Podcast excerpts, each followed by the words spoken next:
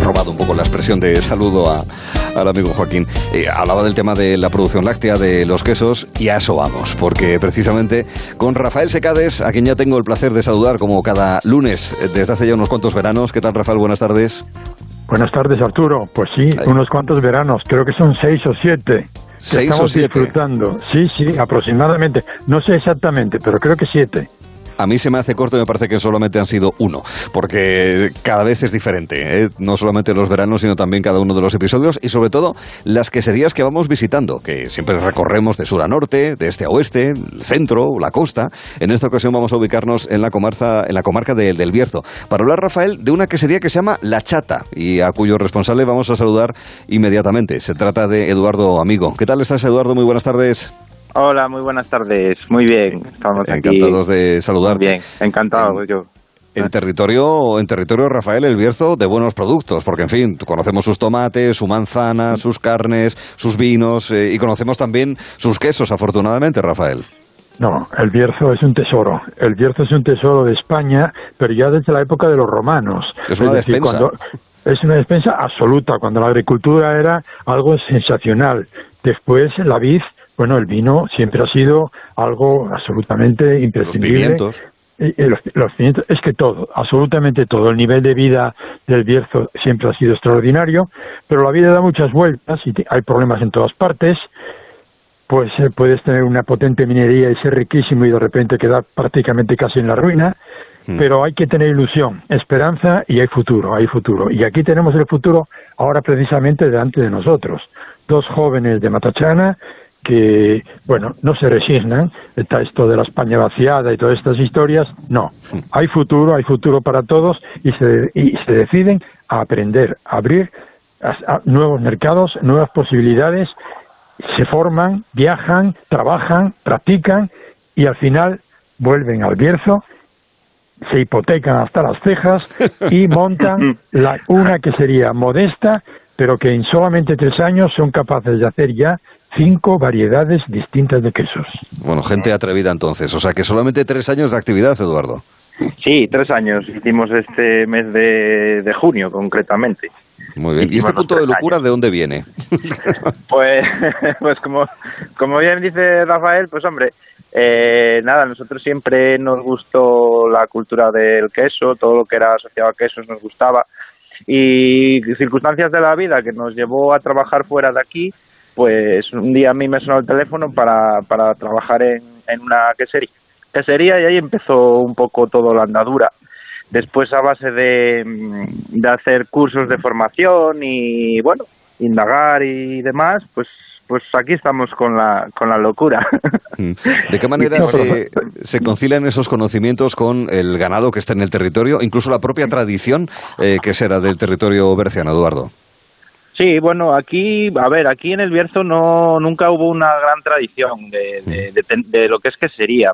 Aquí la gente hacía su, su queso, su cuajada en, en casa y Sí, más de autoconsumo, más que sí, de eso es, porque de aquí, pues, mm, eso es. Había otro, aquí más que nada se, se basó todo en, en minería, en, Mm. en industria y el tema de, pues, eso, un poco así de, del- del queso y tal no era muy, muy conocido, vamos. De hecho, tampoco es muy, muy conocido en esta zona. Pero, pero, pero bueno, a la gente el queso por aquí le gusta y, y oye, nosotros eh, estamos en ello, haciendo, haciendo ¿Mm? Sí, no, sí. yo ahora aquí discrepo. No era conocido, pero ahora sí es conocido. Sí, ahora sí, se está sí. potenciando. El trabajo que está haciendo Eduardo y Tatiana es impresionante, porque que te cuente las horas que trabaja al día Eduardo. Con 25. ella, eh, No, me lo dijo antes, 25 me dijo. 25. Es- eh, esto es, esto es. Quiero decirte que efectivamente él hace quesos con, con leche de vaca principalmente, también con leche de oveja y de cabra, pero es que su leche la va a recoger a las 5 de la mañana, Mm. la lleva a la quesería, empieza a hacer el queso y curiosamente en el Bierzo se hacen quesos azules. Sí, tenemos, bueno, pues una cisterna con la cual vamos a recoger la leche eh, temprano. Es una leche mm, que de animales en libertad, o sea, es pastoreo. Seleccionada, elegida, seleccionada, elegida, eso es, tiene unas- una, una materia de grasa y proteína excepcional para hacer queso.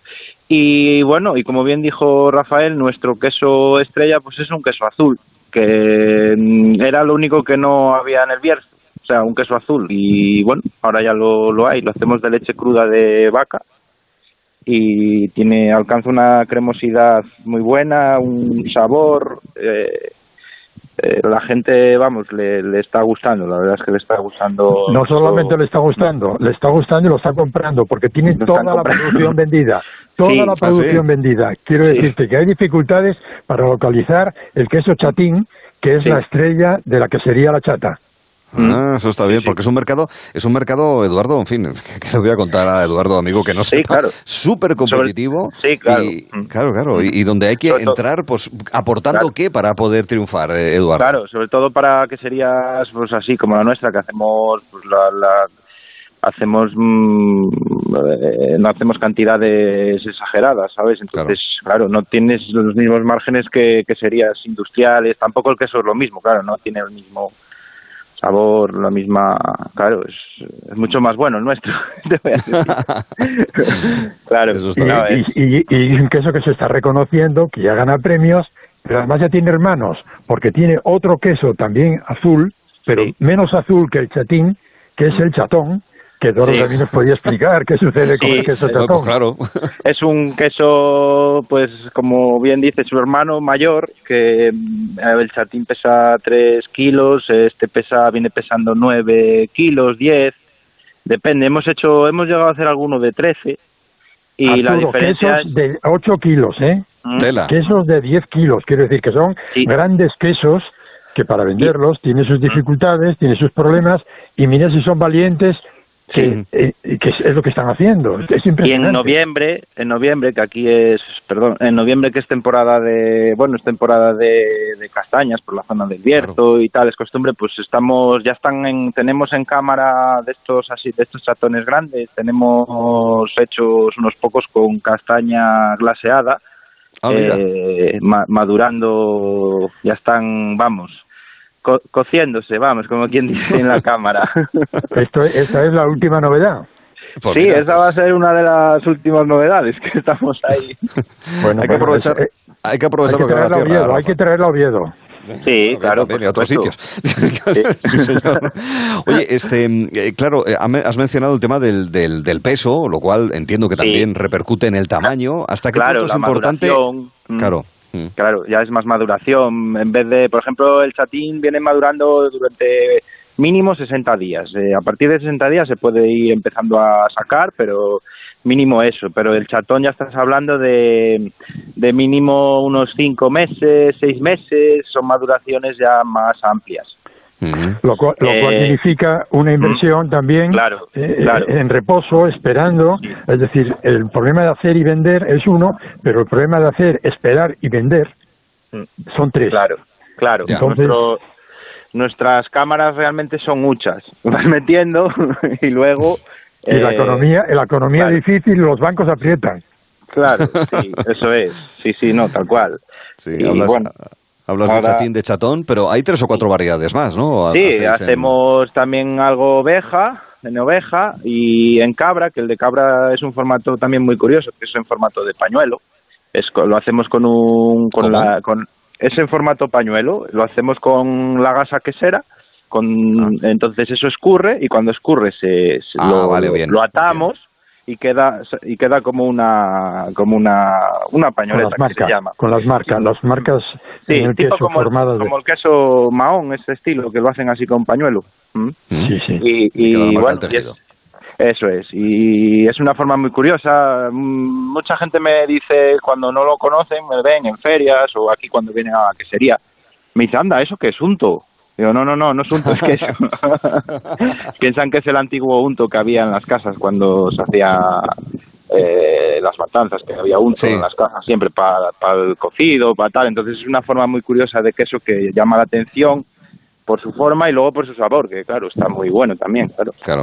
¿A ti te parece, Eduardo, que la gente quiere probar cosas nuevas o mm, le gusta, bueno, tiene adaptado su paladar, digamos, a un determinado sabor, a un, a un aroma y, y demás, sí. y, y, le cuesta? ¿Qué opinas? Yo creo que a la gente le gusta probar cosas nuevas. pero que también le gusta, o sea, le gusta lo, lo, lo, lo de toda la vida, un sabor eh, un sabor rico al final le, le, va a gustar a, todos, pero las cosas nuevas sí que le gusta probar a la gente. Aunque solo sea una vez, ¿eh? decir, bueno, lo pruebo y tal. no, bueno, claro, oye, luego ya decide, pero a partir de ayer es soberano, pero si has conseguido seducir en esa primera prueba, oye, ahí tienes algo ganado, ¿eh? Claro, eso es. Eh, les gusta probar cosas nuevas y, claro, luego si esa cosa está buena, pues van a mm. repetir seguro, vamos. Eh, yo creo que lo importante es eh, que esté bueno, eh, pero con una buena materia prima, ilusión, mucho trabajo y eso. Y, y saber hacer, pues al final yo creo que la gente repite y, y nada, en este mundo tan difícil que se nos está poniendo. Sí, sí, sí, señor. Bueno, pues nada, ese mundo tan difícil, en sus diferentes pruebas, las van superando. Tres años ya que tienen de vida, desde Matachana, la chata, que es la que sería artesanal de la que hemos querido hablar en el día de hoy, en esta ocasión en el Bierzo, con Eduardo, amigo, con quien hemos disfrutado de la conversación, sobre todo que eso también es importante. Eduardo, muchas gracias, muy amable. Oye, muchas muchas gracias a vosotros. Un abrazo fuerte. sí, señor. Bueno, veo que en el mundo del queso, Rafael, hace falta pues ganado, hace falta eh, alimentación para el ganado, elaboración, técnica, tradición, pero también atrevimiento, ganas, vaya, gente valerosa. Bueno, no cabe duda. Mira, eh, hace un año, precisamente, hablábamos con, con un entrañable amigo que supongo que te acordarás también como yo de Moisés Carmona, de la isla de La Palma, faltaría más. La isla de La Palma, exactamente desde Punta Gorda, nos comentaba sus éxitos, su trabajo, una quesería que llevaba desde el año 2007 triunfando, creciendo y de repente en octubre lo que les ha pasado. Hmm. Cómo cambia la vida, las vueltas que da todo y cómo... Eh, bien, seguro que Moisés Carmona hoy nos está escuchando y yo quería tenerle un recuerdo y un saludo porque está superando ya los enormes problemas que todavía no os ha superado. Hmm. Cuando él nos hablaba de exportar y de mandar a todas partes y de crecer y de meter más cabras y más cosas, ¿y qué, qué, les ha pasado? Bueno, hmm. pues, pues así es la vida. Pero de todos modos, mm, eh, también hay éxitos importantes, porque el año pasado también, el día, me parece que el 7 o el 8 de agosto, hmm. hablábamos con el mejor queso de España, que era queso azul Sabel de Airas Moniz de Galicia. El Lugo, sí. El Lugo, otro queso fantástico. Y el próximo lunes, pues vamos a hablar con el que ha sido el mejor queso del mundo en el año 2021. Ah, bien. El queso, quesos y besos. ¿eh? Iremos a Jaén, nada menos. Y, y, desde Jaén, pues hablaremos con dos personas también cariñosas y atentas que nos contarán el milagro y el secreto de cómo se consigue ser el mejor queso del mundo. Que eso pues es ya el colmo de los colmos. Lo contarán también aquí, contigo, Rafael Secades, en Oído, en Gelo en Verano, hablando de quesos. Rafael, un abrazo, que nos vamos ya. buenas tardes, buenas tardes, hasta pronto. Gracias, y hasta la próxima. Y a todos, pues eso, gracias por estar aquí y continúen en la sintonía de Onda Cero. Noticias y luego la brújula del verano y mucho más, claro. Gracias. Gelo en Verano